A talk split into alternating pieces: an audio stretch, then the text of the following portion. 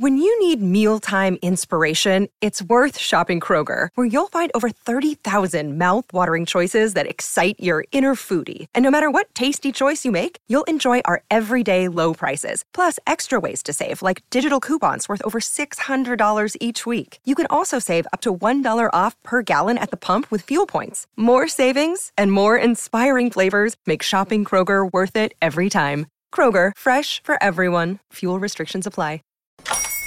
Hola, buenos días, mi pana. Buenos días, bienvenido a Sherwin Williams. ¡Ey! ¿Qué onda, compadre? ¿Qué onda? Ya tengo lista la pintura que ordenaste en el ProPlus app. Con más de 6.000 representantes en nuestras tiendas listos para atenderte en tu idioma y beneficios para contratistas que encontrarás en aliadopro.com. En Sherwin Williams somos el aliado del PRO.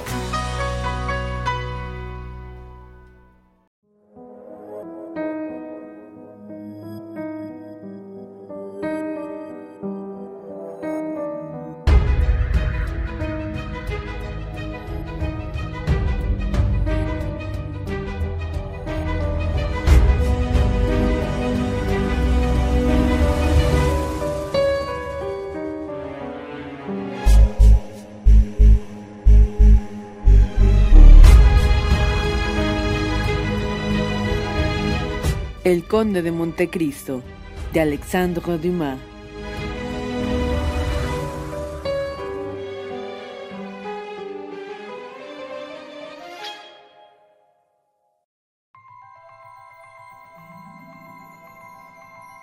Capítulo octavo. Valentina. El lector habrá adivinado seguramente dónde tenía Morrel que hacer y en dónde le esperaban, así que al dejar a Montecristo se encaminó lentamente a casa de Bilford. Cuando decimos lentamente es porque Morrel tenía media hora aún para andar quinientos pasos, y sin embargo se había separado de Montecristo para pensar con libertad. Bien sabía la hora que podía hallar a Valentina, que era cuando ésta hacía compañía al señor Noirtier mientras éste estaba desayunando. El anciano y la joven le habían permitido viniese dos veces a la semana. Llegó, Valentina le esperaba inquieta, casi fuera de sí, le tomó por la mano y le llevó delante de su abuelo. Aquella inquietud extremada provenía del ruido que la aventura de Morcerf había hecho en el mundo elegante. Nadie dudaba que un duelo se produciría, y Valentina, con el instinto de la mujer, había olvidado que Morrel sería testigo del conde de Montecristo. Conociendo además el valor del joven y su gran amistad con el conde, temía que no se contentase con la parte pasiva que le correspondía. Cuando le vio fueron infinitas las preguntas, innumerables los detalles dados, y Morrel pudo leer una indecible alegría en los ojos de su amada, cuando supo que el lance había terminado de un modo no menos dichoso que inesperado. Ahora, dijo Valentina, haciendo señas a Morrel para que se sentase al lado del anciano, y colocándose ella en el taburete en que éste apoyaba sus pies. Hablemos algo de nuestros asuntos. Sabe Morrel que mi abuelo quiso dejar esta casa para que fuésemos a vivir separados del señor Bilford. Sí, ciertamente me acuerdo de aquel proyecto, y lo celebré grandemente. Pues bien, dijo Valentina, celébrelo de nuevo, Maximiliano, porque hemos vuelto a pensar en ello. Bravo. exclamó Maximiliano. ¿Y sabe la razón que da para salir de casa? Noirtier miró a su hija para imponerle silencio, pero ésta no lo advirtió, porque sus ojos, sus miradas, sonrisas, todo, todo era para Morel. Oh, cualquiera que sea la razón que dé el señor Noirtier, dijo Morel, creo que ha de ser muy buena. Excelente. Pretende que el aire del arrabal de San Honoré no es bueno para mí. Y tiene razón, Valentina, dijo Morel. Hace quince días que su salud se ha alterado. Sí, un poco es verdad, respondió Valentina. Por eso mi abuelo se ha constituido en mi médico, y como sabe de todo, tengo gran confianza en él. Pero en fin, ¿es verdad que sufre Valentina? preguntó vivamente Morrel. Oh, Dios mío, no puede llamarse sufrir. Experimento un malestar general, eso es todo. He perdido el apetito y me parece que mi estómago sostiene una lucha como para acostumbrarse a alguna cosa. Noirtier no perdí una palabra de cuanto decía Valentina. ¿Y qué método sigue para esa enfermedad desconocida? Es muy sencillo, dijo Valentina. Todas las mañanas tomo una cucharada de la poción que traen para mi abuelo. Cuando digo una cucharada, quiero decir que he empezado por una. Ahora ya tomo hasta cuatro. Valentina se sonrió, pero había algo de tristeza y sufrimiento en aquella sonrisa. Ebrio de amor, Maximiliano la miraba en silencio. Era muy hermosa, pero su palidez había aumentado, sus ojos brillaban como un fuego más ardiente que de costumbre, y sus manos, blancas como el nácar, parecían de cera que una tinta pajiza se apoderaba de ella con el tiempo. El joven apartó sus ojos de Valentina y los fijó en el señor Noirtier. Este, con su extraña y profunda inteligencia, contemplaba a la joven absorta en su amor, pero al igual que Morrel, seguía la huella de un sufrimiento secreto, y tan poco visible que solo se revelaba a los ojos del padre y del amante. Pero, dijo Morrel, esa poción de la que ha llegado a tomar cuatro cucharadas, la creo preparada para el señor Noirtier. Sé que es muy amarga, tanto que cuando bebo, después me parece que tiene el mismo gusto. Noirtier miró a su nieta con ojos interrogadores. Sí, abuelo, dijo Valentina. Así es, hace un instante, antes de bajar a su cuarto, bebí un vaso de agua con azúcar, pues bien tuve que dejar la mitad, tan amarga me pareció. Noirtier palideció e hizo señas de que quería hablar. Valentina se levantó para ir a buscar el diccionario. Noirtier la seguía con la vista, con una angustia indecible. En efecto, la sangre subía a la cabeza de la joven, sus mejillas se enrojecieron. Es singular, dijo, me mareo, parece que el sol ha herido mis ojos, y se apoyó en la ventana. No hay sol, dijo Morrel, más inquieto aún por la expresiva cara de Noirtier que por la indisposición de Valentina, y corrió hacia ella. Valentina se sonrió. Tranquilízate, abuelo mío, dijo a Noirtier. No se inquiete, Maximiliano no es nada, ya pasó. Pero escuche, ¿no oye el ruido de un carruaje en el patio de entrada?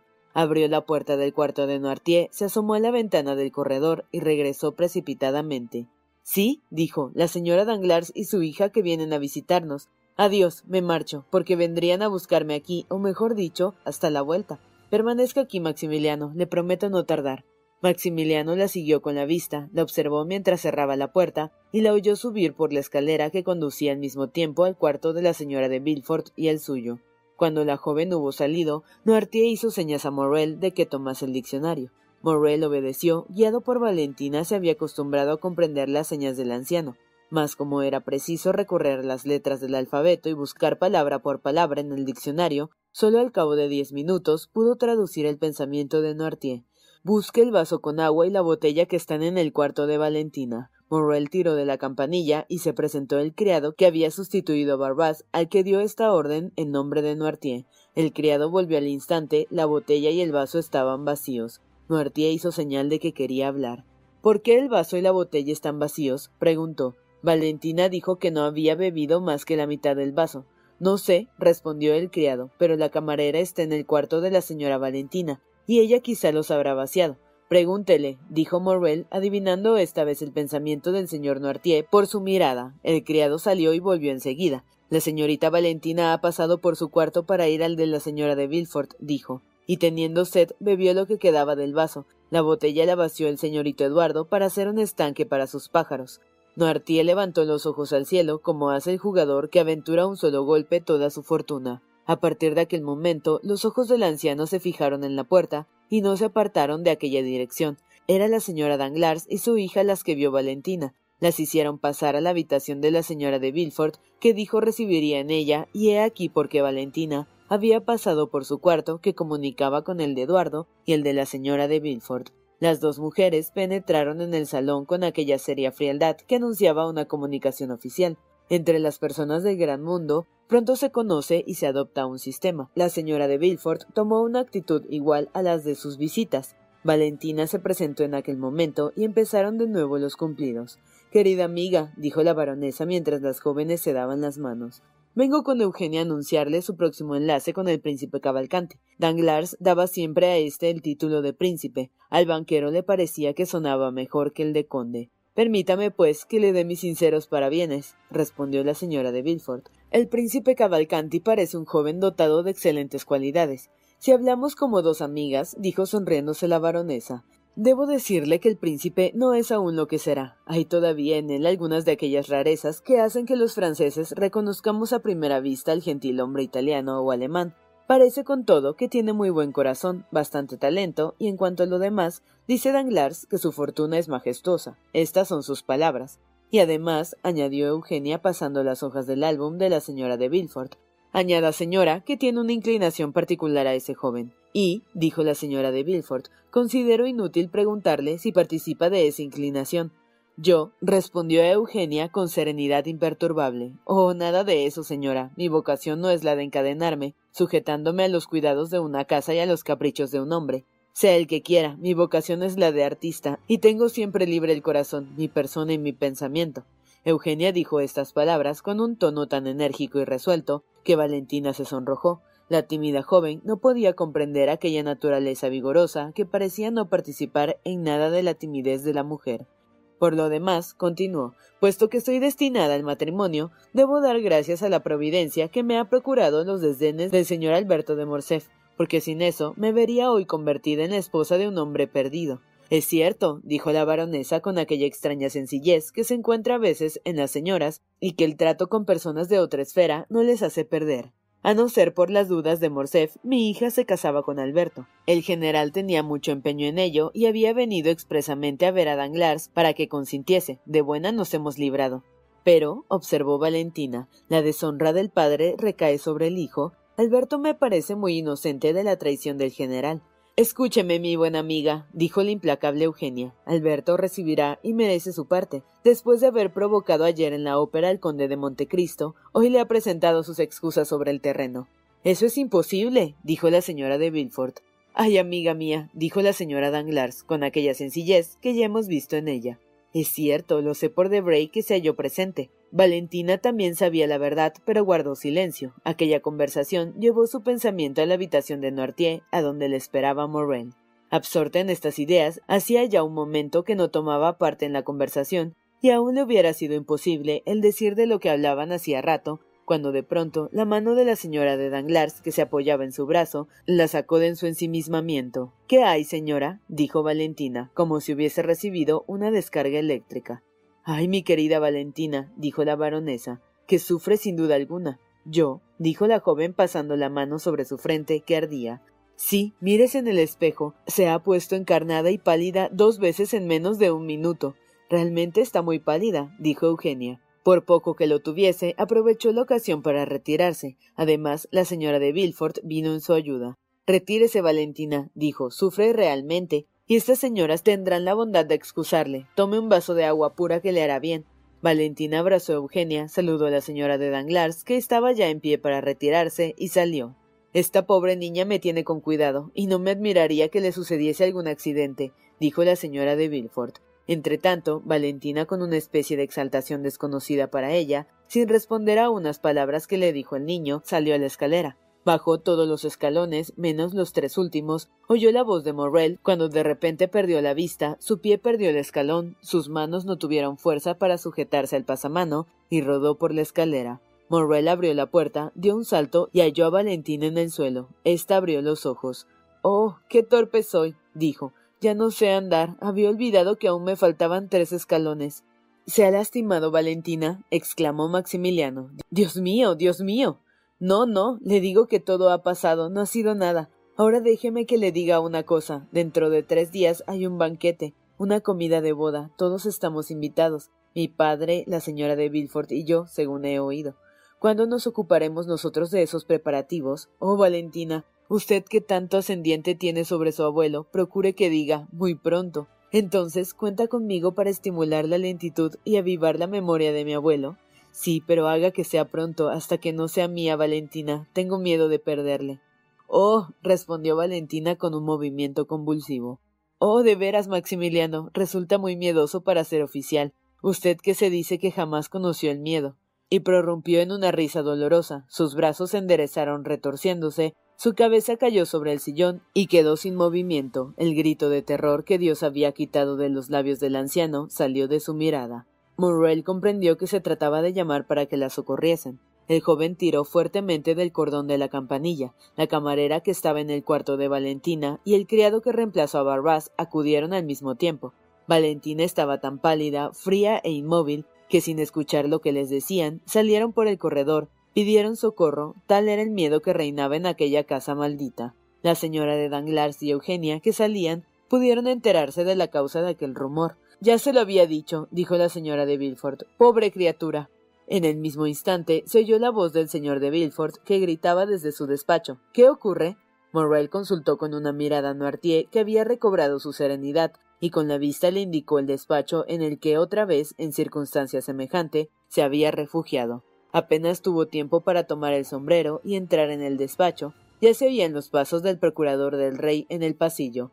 Villefort entró precipitadamente en la estancia, corrió hacia Valentina y la tomó en sus brazos. Un médico. un médico. el señor de Abrigny. Pero será mejor que vaya yo mismo. y salió del cuarto. Por la otra puerta se escapó Morrel. Su corazón acababa de ser herido por un recuerdo terrible, aquella conversación que oyó entre el doctor y Villefort la noche en que falleció la señora de Saint Méran acudió a su imaginación. Aquellos síntomas, aunque en un grado más espantoso, eran también los que precedieron a la muerte de Barbás. Al mismo tiempo, le pareció que resonaba en su oído la voz de Montecristo que le había dicho no hacía aún dos horas Cualquier cosa que necesite Morrel, acuda a mí, puesto que yo puedo mucho. Más veloz que el pensamiento, corrió desde el arrabal de San Honoré a la calle de Matiñón y desde allí a la entrada de los Campos Elíseos. Al mismo tiempo, el señor de Villefort llegaba en un carruaje de alquiler a la puerta de la casa del señor de. Llamó con tanta energía que el portero salió asustado, subió la escalera sin fuerzas para hablar. El portero que le conocía le dejó pasar gritándole solamente En su despacho, señor procurador del rey, en su despacho. Villefort empujaba ya, o más bien forzaba la puerta. Ah, dijo el doctor, ¿es usted? Sí, dijo Bilford cerrando la puerta. Sí, doctor, soy yo, que vengo a preguntarle a mi vez si estamos solos. Doctor, mi casa es una casa maldita. ¿Qué ocurre? dijo éste fríamente en apariencia, pero con grande conmoción interior. ¿Tiene algún enfermo? Sí, doctor, gritó Bilford mesándose los cabellos con mano convulsiva. Sí, doctor. La mirada de Abrigny significaba, se lo había predicho. Enseguida sus labios pronunciaron lentamente esas palabras. ¿Quién va a morir? ¿Qué nueva víctima va a acusarle ante Dios de su debilidad? Un suspiro doloroso salió del corazón de Villefort, se acercó al médico y le agarró por un brazo. Valentina. dijo. Has tocado el turno a Valentina. ¿Su hija? exclamó Dabrigny, lleno de dolor y de sorpresa. ¿Ve cómo estaba equivocado? dijo el magistrado. Venga a verla, y junto a su lecho de dolor pídale perdón por haber sospechado de ella. Cada vez que me ha avisado ha sido ya tarde, dijo el doctor. No importa, voy. Pero démonos prisa, no puede perderse tiempo con los enemigos que atacan su casa. Oh, esta vez no me echará en cara mi debilidad, esta vez conocerá al asesino y le castigaré. Tratemos de salvar la vida de la víctima antes de pensar en vengar su muerte. Vamos. Y el carruaje en que había ido Villefort le condujo de nuevo rápidamente acompañado de Abrigny, al mismo tiempo en que por su parte Morrel llamaba a la puerta de Montecristo. El conde se hallaba en su despacho y pensativo leía dos renglones que Bertuccio acababa de escribirle. Al oír anunciar a Morrel, del que no hacía dos horas que se había separado, el conde levantó la cabeza. Para él como para el conde habían ocurrido muchas cosas durante aquellas dos horas, porque el joven que le dejó con la risa en los labios se presentaba con la fisonomía alterada. El conde se levantó y salió al encuentro de Morrel. ¿Qué ocurre, Maximiliano? Está pálido y con la frente bañada en sudor. Morrel cayó en un sillón. Sí, dijo. He venido corriendo. Tenía necesidad de hablarle. ¿Todos están bien en su casa? preguntó el conde con un tono tan afectuoso que nadie podía dudar de su sinceridad. Gracias, conde, gracias, dijo el joven visiblemente perplejo sobre el modo de iniciar la conversación. Sí, mi familia está bien, tanto mejor, y sin embargo tiene algo que decirme, le dijo el conde cada vez más inquieto. Sí, dijo Morrel, Acabo de salir de una casa en que la muerte ha entrado para correr a usted. ¿Viene de casa de Morcerf? dijo Montecristo. No, dijo Morrel. Es que ha muerto alguien en casa de Morcerf. El general se ha saltado la tapa de los sesos, respondió fríamente Montecristo. Pobre condesa, dijo Maximiliano, es a ellos a quien compadezco. Compadezca también a Alberto Maximiliano, porque créame, es un hijo digno de la condesa. Sin embargo, volvamos a usted. Venía a decirme algo. ¿Tendría la dicha de que necesite de mí? Sí, necesito de usted. Es verdad. He creído como un insensato que podría socorrerme en una circunstancia en que solo Dios puede hacerlo. Hable, respondió Montecristo. Oh, dijo Morrel, no sé si me será permitido revelar semejante secreto a oídos humanos, pero la fatalidad me conduce y la necesidad me obliga a ello, conde. Morrel se detuvo vacilante. ¿Cree que le quiero? preguntó Montecristo tomándole cariñosamente la mano. Usted me ama, y además hay algo aquí, y le puso la mano sobre el corazón, que me dice que no debo tener secretos para usted. Tiene razón, Morrel. Dios habla por su corazón. Siga sus impulsos. Conde, me permite que mande a Bautista a preguntar por parte suya por una persona a quien conoce. Me he puesto completamente a su disposición, y con mucha mayor razón mis criados. Ah, es que no puedo vivir hasta que no sepa que está mejor. ¿Quiere que llame a Bautista? No, voy a hablarle yo mismo. Morrel salió, llamó a Bautista, le dijo en secreto algunas palabras, y el criado salió corriendo. ¿Y bien? ¿Le ha enviado ya? preguntó Montecristo, viendo entrar a Morrel. Sí, y voy a estar algo más tranquilo. Sabe que estoy esperando, dijo Montecristo sonriendo. Sí, y yo hablo, escuche. Una tarde que estaba en un jardín oculto entre las flores, y que nadie podía pensar que yo me hallaba allí, pasaron dos personas tan cerca. Permíteme que calle ahora sus nombres, que pude oír toda su conversación sin perder una palabra, aunque hablaban en voz baja. Me va a contar algo terrible, a juzgar por su palidez y su temblor. Oh, sí, muy terrible, amigo mío. Acababa de morir uno en la casa del amo del jardín en que yo me hallaba, y una de las dos personas cuya conversación oía era el amo del jardín, la otra el médico. El primero confiaba al segundo sus temores y sus penas, porque era la segunda vez en un mes que la muerte, rápida e inesperada, se presentaba en aquella casa que se creía designada por algún ángel exterminador a la cólera del Señor. Ah, ah, dijo Montecristo mirando fijamente al joven, y volviéndose en su sillón, de modo que su cara quedó en la sombra, mientras la de Morrel quedaba de lleno inundada por la luz. Sí, continuó éste, la muerte había entrado dos veces en esta casa en un mes. ¿Y qué respondía el doctor? inquirió Montecristo. Respondía que aquella muerte no era natural y debía atribuirse. ¿A qué? Al veneno. ¿De veras? dijo Montecristo con aquella tos ligera que en los momentos de gran emoción le servía para disimular, ya sea lo sonrosado o pálido de su rostro, ya sea la atención misma con que escuchaba. ¿De veras, Maximiliano? ¿Ha oído todas esas cosas? Sí, querido conde, las he oído, y el doctor añadió que si un suceso como este se repetía, se creería obligado a darle parte a la justicia. Montecristo escuchaba, o parecía escuchar con la mayor calma y serenidad. Y bien, la muerte se ha presentado por tercera vez, dijo Maximiliano. Y ni el amo de la casa ni el doctor han hecho nada. La muerte va a asestar un cuarto golpe, conde. ¿A qué cree que me obliga el conocimiento de este secreto? Querido amigo, le respondió Montecristo, me parece que cuenta una aventura que todos conocemos. La casa en que ha oído eso, yo la conozco, o al menos una igual, en que hay un jardín, padre de familia, doctor y tres muertes extrañas e inesperadas. Pues bien, yo que no he interceptado secretos, pero lo sabía como usted, tengo escrúpulos de conciencia. No, nada tengo que ver con todo ello. Dice que un ángel exterminador parece que ha señalado en esa casa la cólera del Señor. ¿Y quién le dice que su suposición no es una realidad? No veía las cosas que no ven los que tienen interés en ello. Si es la justicia y no la cólera de Dios la que está en esa casa, Maximiliano, vuelva la cabeza y deje paso a la justicia de Dios. Morrel tembló. Había un no sé qué de terrible, lúgubre y solemne en las palabras del conde. Además, continuó con un cambio de voz tan marcado que habríase dicho que aquellas palabras no salían de la boca del mismo hombre. ¿Quién le ha dicho que volverá a empezar? Empieza de nuevo, conde, y he aquí por qué he venido a buscarle. Y bien, ¿qué quiere que haga Morrel? Quisiera por casualidad que avisara al procurador del rey Montecristo articuló estas últimas palabras con tanta claridad y una acentuación tan marcada que Morrel se levantó gritando Conde. Conde. sabe de quién quiere hablar, ¿no es verdad? Desde luego, mi buen amigo, y voy a probárselo indicándole las personas. Se paseó una tarde en el jardín del señor de Villefort, y según lo que me ha dicho, presumo que fue la tarde de la muerte de la señora de Saint Mervan.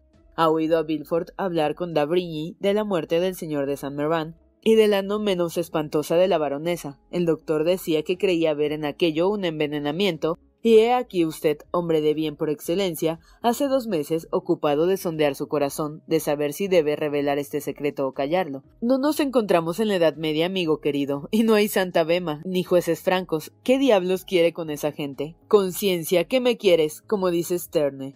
Eh, querido mío, déjeles dormir si duermen, déjeles palidecer en sus insomnios si tienen insomnios, y por el amor de Dios, duerma usted que no tiene remordimientos que le impidan el hacerlo. Un dolor espantoso se reflejó en el rostro de Morrel, tomó la mano de Montecristo. Pero empieza de nuevo, le he dicho. Y bien, dijo el conde admirado de aquella tenacidad que no comprendía, y mirando con atención a Maximiliano. Deje que empiece, es una familia de Atridas. Dios les ha condenado y sufrirán su sentencia. Todos desaparecerán como frailes que los niños hacen con las cartas y que caen con un soplo aunque sean doscientos. Hace tres meses fue el señor de San Merván, Poco después su mujer, hace unos días Barbás, y hoy será el viejo Noirtier o la joven Valentina. Usted lo sabía, exclamó Morrel con un terror tal que el propio Montecristo, que si hubiese visto hundirse el cielo, hubiera permanecido impávido, tuvo que estremecerse y temblar. Lo sabía y nada me ha dicho. ¿Y qué importa? respondió Montecristo. ¿Conozco yo acaso a esa gente? Y es preciso que pierda a uno por salvar a otro. Por vida mía que entre el culpable y la víctima no sé a quién dar la preferencia. Pero yo. yo. gritó Morrel fuera de sí. Yo la amo. ¿Usted ama? ¿A quién? dijo Montecristo tomando las dos manos que Morrel elevaba al cielo. Amo como un insensato, locamente, como un hombre que daría toda su sangre por evitar que derramase una lágrima. Amo a Valentina de Villefort, a quien asesinan en este instante. ¿Lo oye? La amo y pido a Dios y a usted que me ayuden a salvarla. Montecristo dio un grito parecido al rugido del salvaje y exclamó Desdichado. Amas a Valentina, a esa hija de una raza maldita.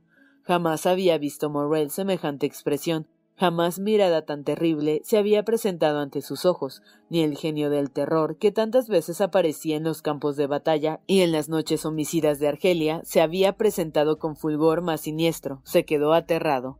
Montecristo, después de pronunciar aquellas palabras, cerró un momento los ojos como alucinado por una revelación interior, durante un instante permaneció recogido en sí, con tal poder que poco a poco se vio sosegarse su alterado pecho. Aquel silencio, aquella lucha, duraron unos veinte segundos. Enseguida el conde levantando su pálida frente dijo Ya ve, querido amigo, cómo Dios sabe castigar a los hombres más fanfarrones, a los más indiferentes con los terribles espectáculos que presenta su vida, y yo, que miraba espectador impasible y curioso, el desenlace de esa lúgubre tragedia, yo, que parecido al ángel malo, reía del mal que hacen los hombres al abrigo del secreto, y el secreto es más fácil para los ricos y poderosos, he aquí que a mi vez me siento mordido por la serpiente, cuya tortuosa marcha observaba y mordido en el mismo corazón. Morrel dio un suspiro.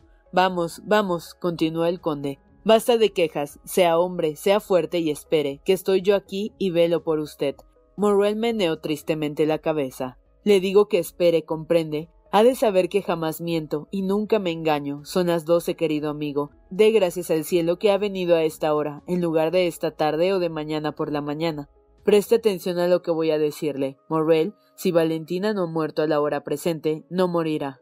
Oh, Dios mío, Dios mío, exclamó Morrel. Yo que la dejé expirando. El joven puso una mano sobre su frente.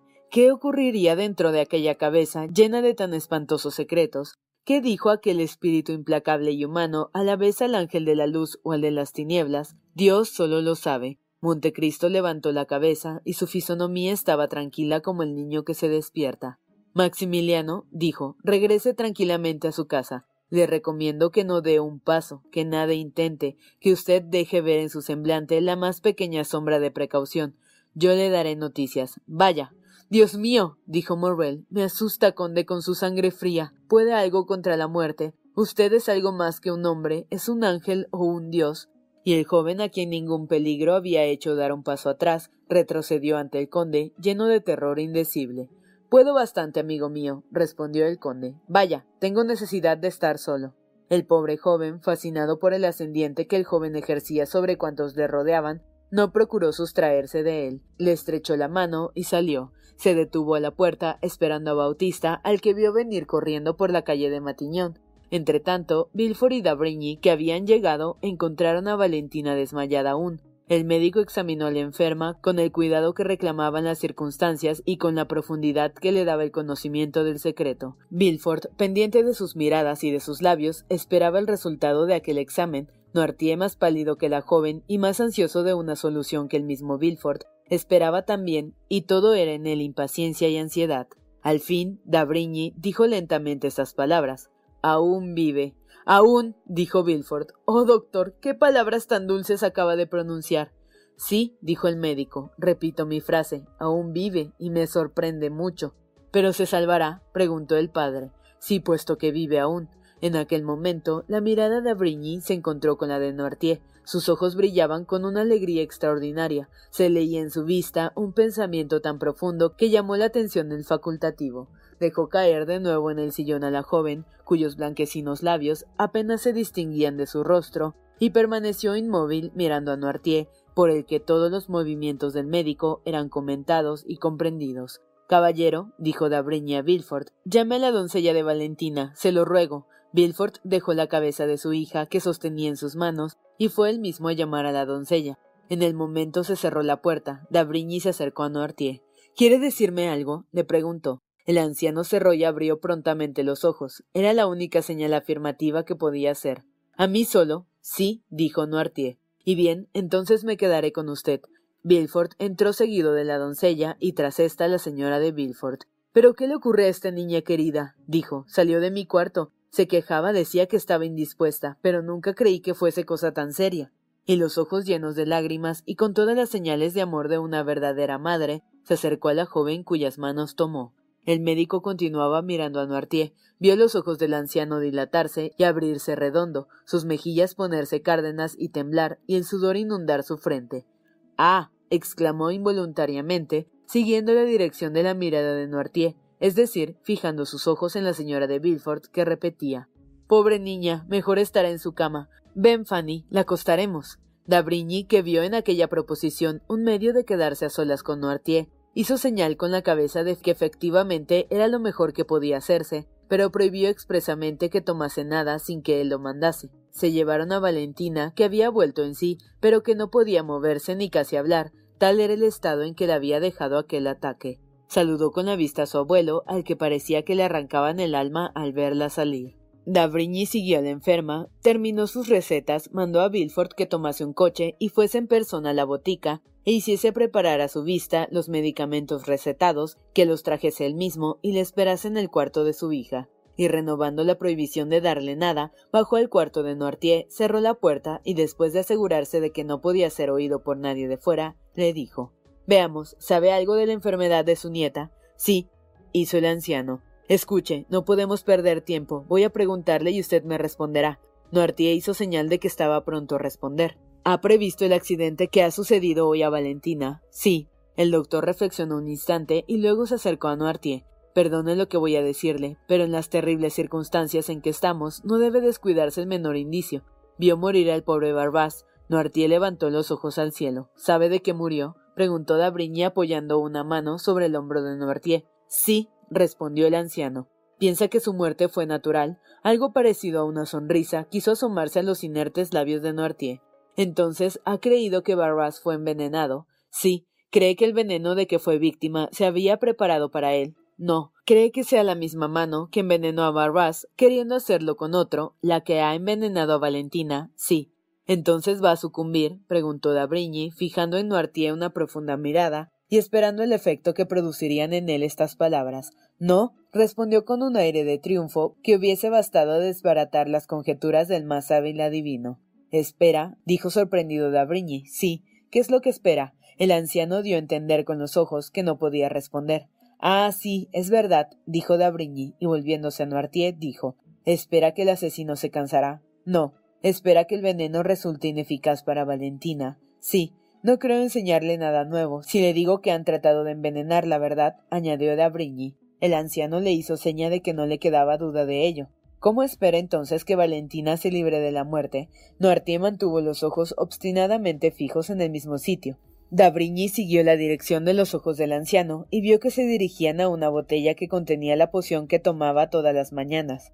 Ah, dijo D'Abrigny iluminado por aquella señal. Ha tenido la idea. Noirtier no le permitió acabar la frase. Sí, expresó con la mirada, de precaverla contra el veneno. Sí, acostumbrándola paulatinamente. Sí, sí, sí, hizo Noirtier con los ojos, encantado de que le comprendiesen. En efecto, me ha oído decir que entraba en la composición de las pociones que le daba.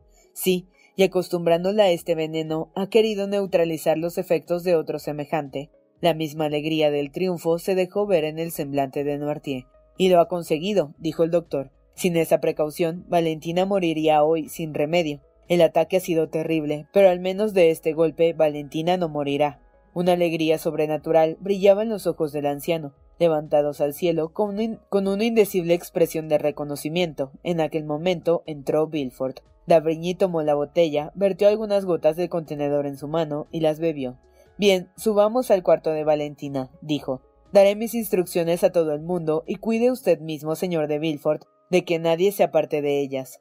En el instante en que Dabrigny entraba en el cuarto de Valentina acompañado de Villefort, un sacerdote italiano, con su aire severo, palabras dulces y tranquilas, alquilaba para habitar la casa inmediata a la de Villefort. Se ignoraba en virtud de qué transacción se mudaron a las dos horas los tres inquilinos que lo ocupaban, pero se dijo en el barrio que la casa no estaba segura y amenazaba ruina, lo cual no fue obstáculo para que el nuevo arrendatario se estableciese en ella la misma noche con sus modestos muebles. El arrendamiento fue por tres, seis o nueve años, que según la costumbre establecida por los propietarios, pagó seis meses adelantados el nuevo arrendatario, que se llamaba Giacomo Busoni. Enseguida llamaron a unos obreros y en la misma noche los que se acostaron tarde vieron a los carpinteros empezando las reparaciones necesarias.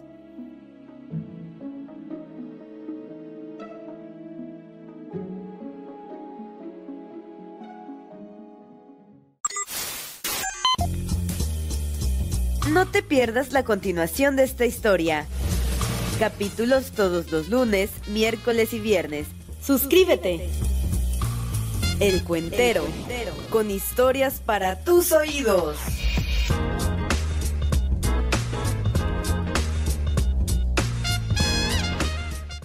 Vacation starts with VA. Whether you're feeling beachy, mountainy, or every E in between, you'll find all that you love all in one trip to Virginia.